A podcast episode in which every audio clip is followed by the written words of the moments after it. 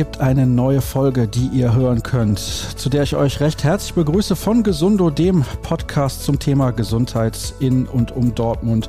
Ich freue mich, dass ihr eingeschaltet habt. Mein Name ist Sascha Staat und heute sprechen wir über das Thema Herzschwäche und das kann aus dem Nichts tatsächlich jeden betreffen. Und daher ist es besonders interessant. Und ich freue mich heute in Kirchlinde zu sein. Zum ersten Mal, das habe ich meinem Gesprächspartner vorhin erzählt. Das ist Dr. Nietzsche. Erstmal schön, dass ich da sein darf. Hallo. Ja, vielen Dank, dass Sie gekommen sind. Und eben mein Bedürfnis ist, über die Herzschwäche zu reden, weil die Herzschwäche ja nicht ein seltenes Krankheitsbild ist. In Deutschland leiden ungefähr vier Millionen Menschen an einer Herzschwäche. Circa 465.000 Patienten werden jedes Jahr im Krankenhaus aufgenommen wegen einer Herzschwäche. Und auch 40.000 Patienten, muss man sagen, sterben jedes Jahr an einer Herzschwäche. Das heißt, die Herzschwäche ist ein nicht zu unterschätzendes Krankheitsbild. Man sagt, dass ungefähr nach fünf Jahren nach der Diagnosestellung 50 Prozent der Patienten daran verstorben sind. Deshalb ist es wichtig, darüber zu reden und am besten zu vermeiden, dass es überhaupt so weit kommt.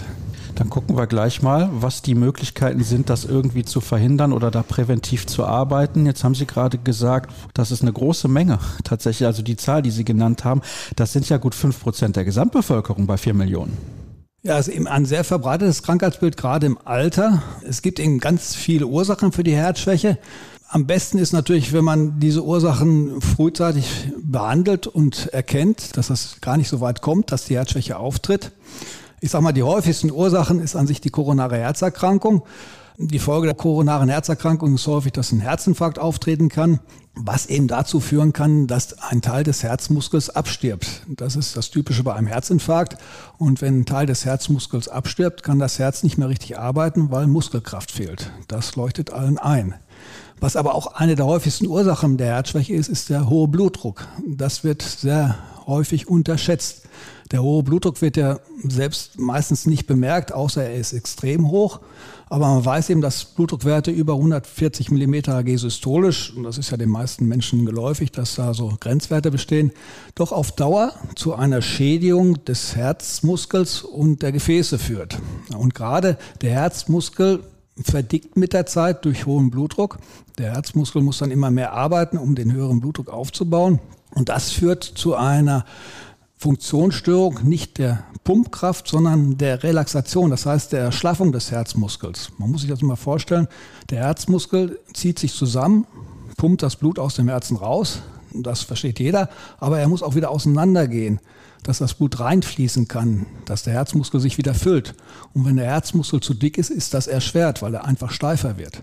Und das wird sehr häufig unterschätzt und dieses Krankheitsbild tritt aber ja, bei Leuten über 60 Jahren ist das ungefähr über 50 Prozent der Ursache der Herzschwäche.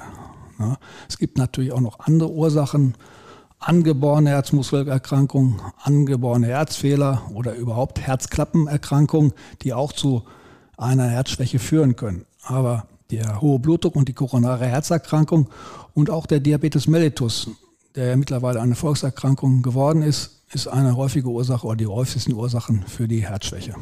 Thema Bluthochdruck. Ich glaube, das ist für alle am greifbarsten, weil Sie haben ja auch gerade gesagt, über 50 Prozent der über 60-Jährigen leiden darunter.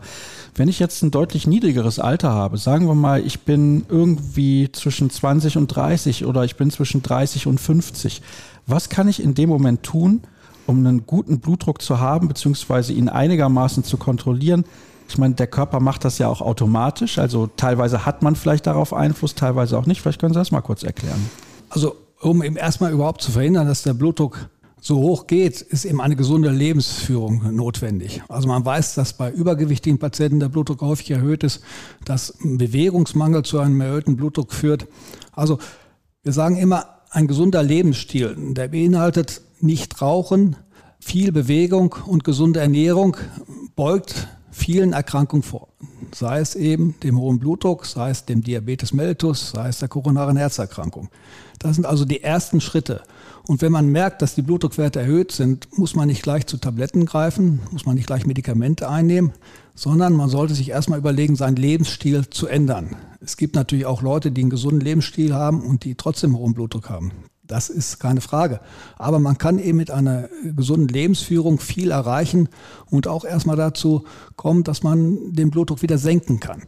Ist das teilweise vielleicht dann auch genetisch bedingt? Also wenn die Eltern oder Großeltern Probleme in dem Bereich hatten, sollte man dann noch vorsichtiger sein? Ja, gerade beim Blutdruck ist an sich so, dass man sagt, 90 Prozent der Fälle der Patienten, die einen hohen Blutdruck haben, haben einfach eine Prädisposition. Das heißt, es ist so multifaktoriell, es ist Veranlagung, genetische Ursachen, dass wenn Eltern oder Geschwister hohen Blutdruck haben, hat man auch selber ein erhöhtes Risiko für hohen Blutdruck. Es gibt aber auch 10 Prozent circa Ursachen für den hohen Blutdruck. Wir nennen das sekundäre Ursachen, die man auch dann therapeutisch behandeln kann. Das sind zum Beispiel Hormonerkrankungen, dass man zu viele Hormone ausschüttet, Stresshormone, Cortisol, das ist ein Cortisonhormon, was den Blutzuckerspiegel auch steigert zum Beispiel, oder auch Nierenerkrankungen. Es gibt eine Nierenarterienverengung, das heißt, dass die Blutzufuhr zur Niere gestört ist. Das kann zu hohem Blutdruck führen, aber auch Erkrankung der Niere selber. Was auch sehr häufig ist, ist das obstruktive Schlafapnoe-Syndrom. Das ist wenn man nachts Atemstörungen hat, weil die Atemwege zusammenfallen. Das tritt auch häufig in Gesellschaft mit Adipositas, mit Übergewicht auf. Das führt auch dazu, dass der Schlaf nachts nicht geregelt ist, dass man häufige Aufwachphasen hat, die man selber aber manchmal gar nicht bemerkt. Und das kann auch zu hohem Blutdruck führen. Und wenn man diese Krankheiten behandelt, kann man erreichen, dass der hohe Blutdruck sich wieder normalisiert. Ich versuche ja immer auch anhand von mir selber in den Gesprächen, die ich mit meinen Gästen führe, irgendwie auch ja, ein bisschen plausibler für die Zuhörer draußen zu erklären, wo vielleicht Probleme liegen könnten. Sie haben eben dieses Wort Volkskrankheit in den Mund genommen im Zusammenhang mit Zucker. Zucker haben wir in ganz, ganz vielen Produkten und ich glaube, also ich kann es nur von mir persönlich sagen, definitiv konsumiere ich zu viel Zucker. Vielleicht, weil ich auch ein bisschen faul bin oder weil mir natürlich auch etwas sehr, sehr gut schmeckt. Das ist ein großes Problem, oder nicht? Ja, das ist ein Problem, dass ja sehr viel Zucker in der Nahrung ist, gerade versteckte Zucker. Fertiggerichte enthalten sehr viel Zucker. Getränke enthalten sehr viel Zucker. Man unterscheidet ja verschiedene Arten von Zucker. Also bestimmt wird im Blut immer die Blutglucose. Aber es gibt eben auch den Fruchtzucker, Fructose, der in Obst enthalten ist da muss man sehr aufpassen. Also empfehlenswert ist eben eine mediterrane Mischkost, wie das so schön heißt. Mediterran, weil eben, ja, man gesehen hat, dass die Franzosen und die Griechen seltener koronare Herzerkrankungen bekommen als die Nordeuropäer. Gemüse kann man praktisch ohne Einschränkung essen. Gemüse enthält Ballaststoffe, enthalten jetzt nicht viel Kalorien, auch kein Fruchtzucker. Empfohlen wird eben auch auf tierische Fette zu verzichten, lieber pflanzliche Fette wie Olivenöl oder Rapsöl zu nehmen. Wenn man Fleisch isst, sollte es mager sein. Generell muss man nicht jeden Tag Fleisch essen. Der Fleischkonsum ist in Deutschland generell zu hoch. Man sollte sehen, dass man auch häufig Fisch isst, einmal die Woche mindestens. Wie gesagt, man muss auch nicht jeden Tag Fisch essen. Generell die Ernährung, Kohlenhydrate in Form von Kartoffeln, Reis, Nudeln sollte man, wenn man übergewichtig ist, auch reduzieren. Natürlich, wenn man im Arbeitsleben steht oder Sportler ist, braucht man natürlich auch Kalorien, weil man die auch verbraucht. Aber eine Regel ist an sich die Ernährung vollkommen ausreichend oder an sich zu ausreichend. Wir haben immer einen Kalorienüberschuss. Und bei den Getränken sollte man eben auch aufpassen. Wasser ist natürlich nie ein Problem, enthält keine Kalorien, aber eben die ganzen Getränke, also Cola, Fanta, Sprite enthalten natürlich ohne Ende Zucker. Aber eben auch in Fruchtsäften ist sehr viel Fruchtzucker drin. Da muss man auch aufpassen. Und häufig sind die noch zusätzlich gesüßt. Also man muss da schon sehen, dass man eine gesunde Ernährung hat, aber auch gesunde Getränke zu sich nimmt. Kaffee ungesüßt ist besser als gesüßt. Also mir hat mal ein Physiker vorgerechnet, wenn man jeden Tag einen Kaffee trinkt und ein Stück Zucker rein tut, nimmt man ein Kilo Gewicht im Jahr zu. Also von der Seite ui, ui, kann man einfache Maßnahmen ergreifen, um sich gesund zu ernähren. Gott sei Dank trinke ich keinen Kaffee, aber wenn ich so höre, was Sie an Getränken gerade genannt haben, da wird mir ganz schlecht. Aber generell, ich weiß, ich persönlich trinke definitiv zu wenig. Es wird auch den einen oder anderen geben, der zu wenig trinkt. Hilft das generell, wenn man viel trinkt? Ja, man muss immer aufpassen. Wir reden ja über Patienten mit Herzschwäche. Also generell empfiehlt man eine Trinkmenge so von 1,5 bis 2 Litern. Wenn man eine Herzschwäche hat, kann sich ja sein, dass man Wasser ansammelt. Da muss man aufpassen mit der Trinkmenge. Man sollte dann auch nicht über zwei Liter kommen. Wenn man eine Nierenschwäche hat, wird immer empfohlen, viel zu trinken. Oder wenn man zum Beispiel Nierensteine hat, wird empfohlen, viel zu trinken. Generell ist so eine Trinkmenge zwischen 1,5 bis 2 Liter für alle Leute ausreichend und sinnvoll.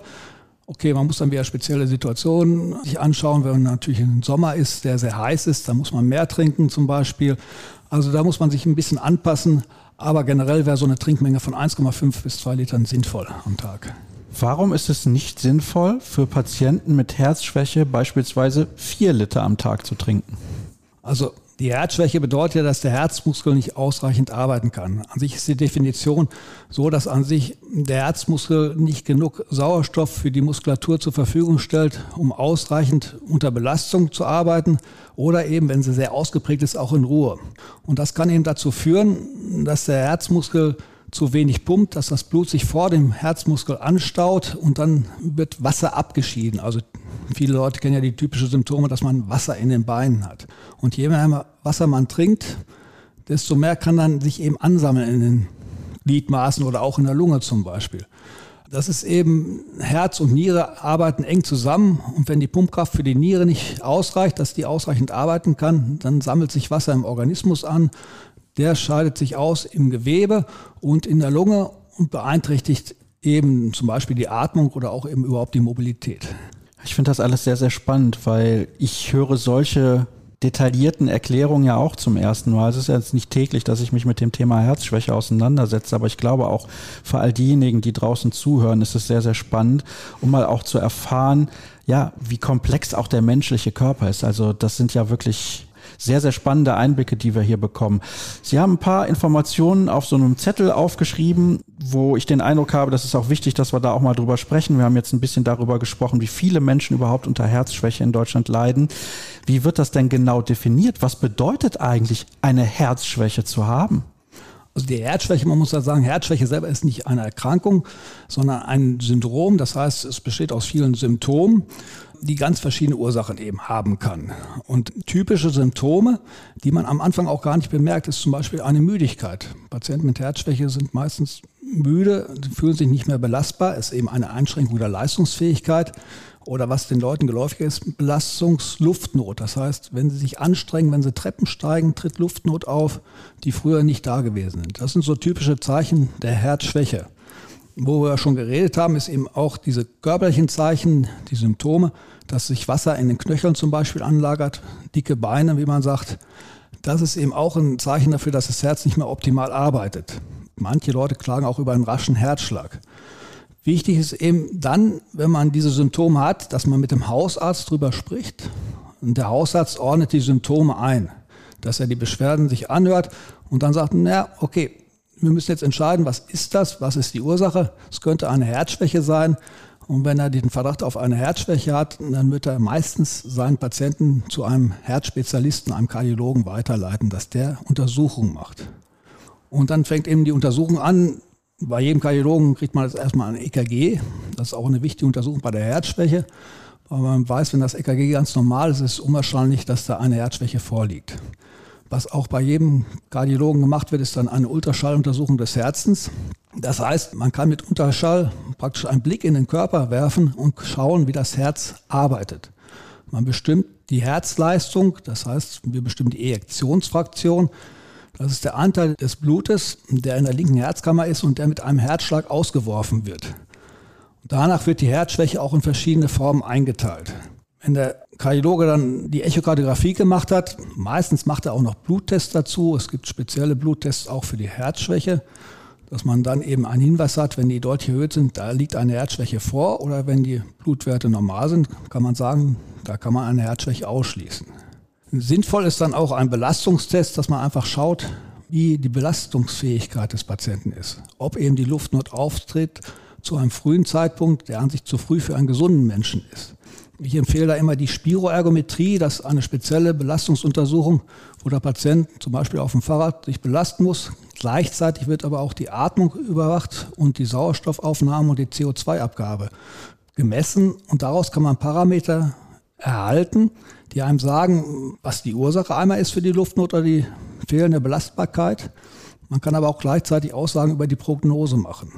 Das sind so spezielle kardiologische Untersuchungen, die dann laufen. Dann ist es eben wichtig, dass man sich Gedanken darüber macht, was die Ursache sein kann für die Herzschwäche. Wir hatten schon darüber geredet, dass eine koronare Herzerkrankung die Ursache sein kann. Dann schließt man in der Regel eine Herzkatheteruntersuchung an. Das heißt, man stellt die Herzkranzgefäße dar, das macht man mit Kontrastmittel und schaut, ob an den Herzkranzgefäßen, das sind die Arterien, die das Herz mit sauerstoffreichem Blut versorgen, damit der Herzmuskel ausreichend arbeiten kann, ob da Verengungen sind. Wenn man die Verengung sieht und die behandelt und die beseitigt, kann der Herzmuskel wieder besser arbeiten. Damit ist auch die Herzschwäche behandelt. Man schaut eben auch nach dem Blutdruck. Wichtig ist, den Blutdruck gut einzustellen, nach dem Zucker, Diabetes, ob die Zuckerwerte gut sind. Und es gibt eben andere Erkrankungen, wie zum Beispiel Herzklappenerkrankungen. Es gibt sehr häufig, also die häufigsten Herzklappenerkrankungen in Deutschland ist die Verengung der Aortenklappe und die Undichtigkeit der Mitralklappe. Die Aortenklappe ist die Herzklappe zwischen der linken Herzkammer und der Aorta, der Hauptschlagader, also die Ader, die dafür sorgt, dass das Blut im Körper verteilt wird. Die Aortenklappe, wenn die eine Engstelle hat, muss der Herzmuskel immer dagegen anarbeiten und muss mehr arbeiten, als an sich sinnvoll ist für den Herzmuskel. Dadurch erschlafft er dann auch. Und wenn man die Stenose oder die Verengung dann beseitigt, kann das Herz wieder einfacher arbeiten und auch die Symptome der Herzschwäche gehen zurück. Genauso ist das bei der Mitralklappe, das ist die Herzklappe zwischen der linken Vorkammer und der linken Hauptkammer. Wenn die undicht ist, die Herzklappen sind an sich Ventile, die dafür sorgen, dass das Blut nur in eine Richtung fließt, wenn der Herzmuskel sich zusammenzieht. Bei einer Mitralklappeninsuffizienz ist die Klappe undicht und ein Teil des Blutes in der linken Herzkammer fließt wieder zurück in die linke Vorkammer. Das heißt, das Herz muss einfach mehr pumpen, um die gleiche Leistung zu erreichen. Und wenn man die Klappe dann behandelt und die wieder sozusagen abdichtet, dann ist die Herzarbeit wieder ökonomischer. Das heißt, das Herz muss weniger arbeiten und auch Zeichen der Herzschwäche gehen wieder zurück. Also man hat eben schon Möglichkeiten, dann auch ursächlich anzugreifen. Bei all diesen Ursachen, die Sie gerade genannt haben, also obwohl da jetzt einige Fachbegriffe mit dabei gewesen sind, klingt es tatsächlich sehr, sehr schlüssig. Also das muss man an der Stelle vielleicht auch mal betonen. Am Ende ist es, glaube ich, schon für jeden, der jetzt zuhört, verständlich. Das Herz darf so fasse ich das jetzt mal kurz zusammen, darf einfach nicht überbelastet werden. Dann hat man ein großes Problem. Jetzt haben Sie die Ursachen gerade genannt, aber ich glaube, für die meisten, die jetzt auch mit dabei sind und sich überlegen, ja, vielleicht habe ich ja eine Herzschwäche, vielleicht muss ich was tun, vielleicht muss ich meine Ernährung umstellen, vielleicht muss ich mich wieder mehr bewegen, weil ich das in den letzten Jahren wieder ein bisschen verpasst habe, weil ich auch faul gewesen bin, was auch immer, ist, wie kann ich das behandeln? Wie kann ich wieder so gesund werden, dass das alles in Anführungsstrichen in Ordnung ist? Also bei der Herzschwäche muss man sagen, also es ist schwierig, dass man wieder ganz gesund wird. Es gibt natürlich, wie gesagt, bei der koronaren Herzerkrankung, wenn man die Stenosen behandelt, ist man erstmal wieder praktisch leistungsfähig. Generell ist der Verlauf der Herzschwäche über die Zeit progredient, gerade wenn das Herzmuskelerkrankungen sind im Rahmen des hohen Blutdrucks oder angeborene Herzerkrankungen. Was man eben dann macht, man behandelt die Ursachen. Wenn man die Ursachen nicht ausreichend behandeln kann, steht am Anfang erstmal eine medikamentöse Therapie. Und da gibt es eben Empfehlungen. Ich war jetzt gerade wieder in Amsterdam, da hat sich die Europäische Gesellschaft für das Herz getroffen, also die kardiologische Community. Und wir haben auch wieder darüber gesprochen, über die Herzschwäche. Es existieren eben Leitlinien, das sind so Behandlungspfade, die den Ärzten empfehlen, wie man Herzschwäche behandelt. Und die Medikation, die man eben verschreibt, das ändert sich auch immer im Laufe der Jahre, das entwickelt sich immer weiter. Und wir haben jetzt gerade wieder neue Therapien entwickelt und sind auch eben angewandt worden, dass man weiß, man kann das Herz gut unterstützen mit Medikamenten.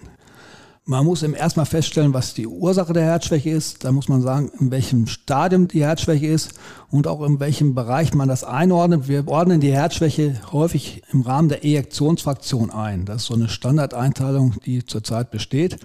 Und für jeden Grad der Herzschwäche gibt es eine spezielle medikamentöse Therapie, die empfohlen wird. Man hat festgestellt, wenn man die optimale Therapie einhält, dass man dann doch die Lebenserwartung im Vergleich zu einer Therapie von zehn Jahren jetzt um sechs Jahre bei jüngeren Patienten verlängern kann. Also oh, das ist aber ganz massiv. Also innerhalb der vergangenen zehn Jahre die Lebenserwartung um sechs Jahre zu erhöhen. Ich will da jetzt nicht von einem Quantensprung sprechen, weil das ist sowieso die kleinstmögliche Verbesserung. Das wird ja häufig gerne mal verwechselt. Aber das ist ja schon immens. Ja, es hat eben viele Medikamente gegeben, die vorher auch bei Herzschwäche nicht gegeben wurden. Es gibt an sich vier große Medikamentengruppen. Das sind einmal die Beta-Blocker. Da hat man jetzt am Anfang erkannt. Früher hat man gesagt, bei Herzinsuffizienz gibt man die nicht. Aber das ist jetzt auch schon 20 Jahre her, dass man erkannt hat, dass Beta-Blocker dem Herzen nützen. Die zweite Gruppe ist Mineralkortikoid-Antagonisten. Das hört sich jetzt auch wieder sehr kompliziert an. Das ist eine Medikamentengruppe, die in die hormonelle Regelung des Herzens und des Kreislaufs eingreift. Dann ist jetzt, was man auch schon länger hatte, gibt es eine Medikamentengruppe Azemasatane, also Ramipril kennt man vielleicht, Candesatan, also so Namen, die auch für das Herz sehr günstig sind. Da ist jetzt aber eine Weiterentwicklung gewesen, Sacubitril-Valsartan, ein Kombinationsmedikament, was gezeigt hat, dass es nochmal deutliche Vorteile hat gegenüber der herkömmlichen Medikation. Und das neueste Medikament in diesen Gruppen für die Behandlung der Herzinsuffizienz sind die SGLT2-Hämmer. Das sind Medikamente, die an sich beim Diabetes eingesetzt wurden. Und das ist heutzutage so, wenn man neue Medikamente auf den Markt bringt, muss man auch nachweisen, dass solche Medikamente fürs Herz nicht schädlich sind. Und da hat man gesehen, dass sie fürs Herz sehr günstig sind. Und mittlerweile hat man auch festgestellt, dass es für die Niere sehr günstig ist, was natürlich auch ein Vorteil ist, weil häufig Nierenerkrankungen, Herzerkrankungen und Zucker zum Beispiel gleichzeitig auftreten. Und diese vier Medikamentengruppen, wenn man die kombiniert, hat man eben eine deutliche Verlängerung der Lebenszeit erreicht. Ja, man muss sie an sich relativ schnell einsetzen. Das Problem ist immer bei den Medikamenten, man muss schauen, wie die Medikamente vertragen werden. Es gibt auch manchmal Situationen, wo man sie nicht einsetzen soll. Das muss eben der Kardiologe dann alles sozusagen managen, dass die optimale Therapie am Ende für den Patienten dabei herauskommt, um eben möglichst die Symptome zu lindern und eben auch die Lebenserwartung zu verlängern. Wie kann man das therapeutisch dann behandeln? Ich habe ja gerade schon gefragt, wie behandelt man es generell? Sie haben jetzt da auch Medikamente genannt, aber es gibt ja auch noch eine andere Form von Behandlung bzw. Therapie. Wie sieht die aus? Ja, es gibt da noch spezielle Formen. Also erstmal gibt es noch weitere Medikamente, die bei speziellen Erkrankungen eingesetzt werden. Es gibt Stoffwechselerkrankungen, die man medikamentös behandeln kann. Es gibt aber auch Störungen der Elektrik des Herzens, die zu einer Herzschwäche führen können. Es gibt den sogenannten Linkschenkelblock. Das ist so, im Herzen gibt es vorgeformte Regungsleitungen, dass der Herzmuskel sich in allen Bereichen gleichzeitig zusammenzieht, damit die optimale Pumpfunktion auftreten kann. Es gibt diesen Linkschenkelblock, das heißt, es sind elektrische Bahnen zur linken Seite des Herzens gestört und dadurch pumpt die linke Seite später als an sich der Rest des Herzens. Das heißt, man hat Asynchronie. Das Herz pumpt nicht synchron. Und das kann man mit speziellen Herzschrittmachern behandeln und dadurch auch wieder die Herzleistung verbessern. Das ist eben eine Möglichkeit, auch nochmal einzugreifen in die Herzschwäche. Wenn das Herz weiter schlecht ist, gibt es natürlich auch Möglichkeiten. Jeder kennt Herztransplantation. Das Problem in Deutschland ist, dass zu wenig Spenderherzen da sind. Also nochmal der Appell an alle, möglichst einen Organspendeausweis auszufüllen, dass man sich entweder bereit erklärt, Organe zu spenden, oder man kann auch natürlich ankreuzen, dass man keine spenden will, aber dass man die Möglichkeit den Ärzten gibt, wenn es mal soweit wäre, schneller darüber zu entscheiden.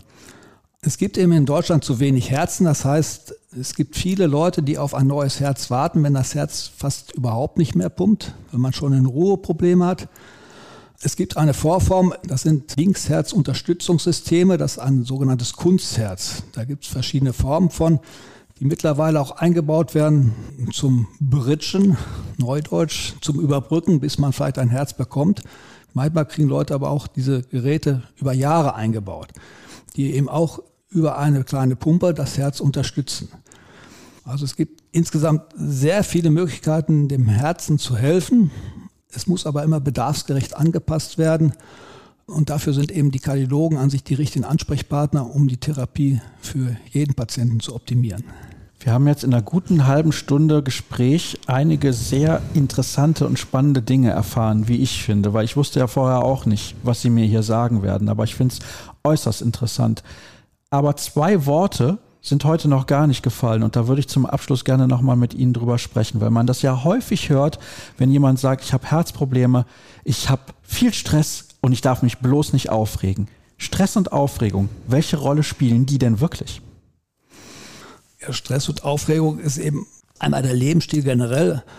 Also Stress sorgt ja dafür, dass die Stresshormone ausgeschüttet werden. Adrenalin, Noradrenalin die natürlich auch das Herz in einer gewissen Art und Weise stressen. Es gibt zum Beispiel eine Form der Herzmuskelerkrankung. Früher hat man das Takotsubo Kardiomyopathie genannt. Takotsubo ist ein Gefäß, wenn man Tintenfische fängt. Das hing damit zusammen, dass der Herzmuskel bei dieser Erkrankung der gesamte Herzmuskel, besonders im Spitzenbereich, nicht richtig gearbeitet hat. Das heißt, er war wie so ein kugeliges Gefäß an der Spitze des Herzens. Der Muskel hat dann nicht mehr gearbeitet. Mittlerweile heißt das auch Broken Heart Syndrom. Das tritt eben auf bei emotionalen Belastungssituationen. Sei es ein Tod eines Verwandten, Stress eben ausgelöst, was zu einer meistens passagieren Störung der Herzmuskelarbeit führt. Also Stress spielt schon eine große Rolle. Häufig ist auch die Lebensumstände, die überhaupt dazu führen, wenn man Stress hat, führt das auch dazu, dass man häufig ungesund sich ernährt, weniger sich bewegt, einfach auf seine gesunde Lebensweise nicht mehr achtet. Es ist immer wichtig, an sich Stress zu vermeiden, wobei das ja häufig auch leider leichter gesagt ist als getan ist, je nachdem, was für ein Beruf man ist, in welcher Situation man ist. Generell sollte man natürlich ein ausgeglichenes Leben führen, aber es ist eben nicht so einfach, diese Situation dann so zu verarbeiten, dass man dann wieder runterkommt. Ja, das ist das große Problem. Ich glaube, dass auch der Alltag sich natürlich in den letzten 20, 30 Jahren in der Gesellschaft massiv verändert hat und dann das Thema Stress und Aufregung vielleicht eine größere Rolle spielt, als das in der Vergangenheit der Fall gewesen ist. Herr Dr. Nitschke, Nochmal vielen Dank, dass ich hier zu Gast sein darf im katholischen Krankenhaus Dortmund West, beziehungsweise zu Gast sein dürfte. Es wird aber auch nicht das letzte Mal gewesen sein. Ja, ist schon interessant, mit dem Chefarzt für Innere Medizin und Kardiologie zu sprechen, weil ich habe es ja zu Beginn gesagt und vorhin auch nochmal. Ich hatte keine Ahnung, was mich heute hier erwartet. Ich glaube, viele der Zuhörer auch nicht. Ein sehr komplexes und ein spannendes Thema. Möchte ich mich an der Stelle nochmal herzlich für bedanken. Ja, ich bedanke mich auch, dass Sie zu uns gekommen sind und uns hier zu unserer Meinung zu diesem komplexen Thema gefragt haben. Was mir noch mal ganz am Herzen liegt, ist einfach ein gesunder Lebensstil ist an sich die Grundlage nicht nur für die Vermeidung von Herzerkrankungen, sondern auch für die Vermeidung von Tumorerkrankungen. Es ist eben einfach bewiesen, dass Nikotinverzicht, ausreichende Bewegung, gesunde Ernährung viele Krankheiten verhindern kann. Und deshalb kann jeder an seinem eigenen Lebensstil arbeiten und eine bessere Zukunft für sich selber sozusagen dadurch bedingen. Darauf sollten wir alle achten. Herzlichen Dank, egal wie alt wir übrigens sind. Also von daher, das spielt gar keine Rolle. Nochmal, vielen Dank für Ihre Zeit und für alle, die da draußen zugehört haben. Hoffe ich, ihr seid jetzt ausreichend informiert zum Thema Herzschwäche. Ihr bekommt alle Informationen rund um diesen Podcast natürlich auf ruhrnachrichten.de und könnt ihn überall dort hören, wo Podcasts zur Verfügung stehen. Danke nochmal an alle Beteiligten sozusagen, was das Ganze hier angeht und bis zur nächsten Ausgabe. Tschüss.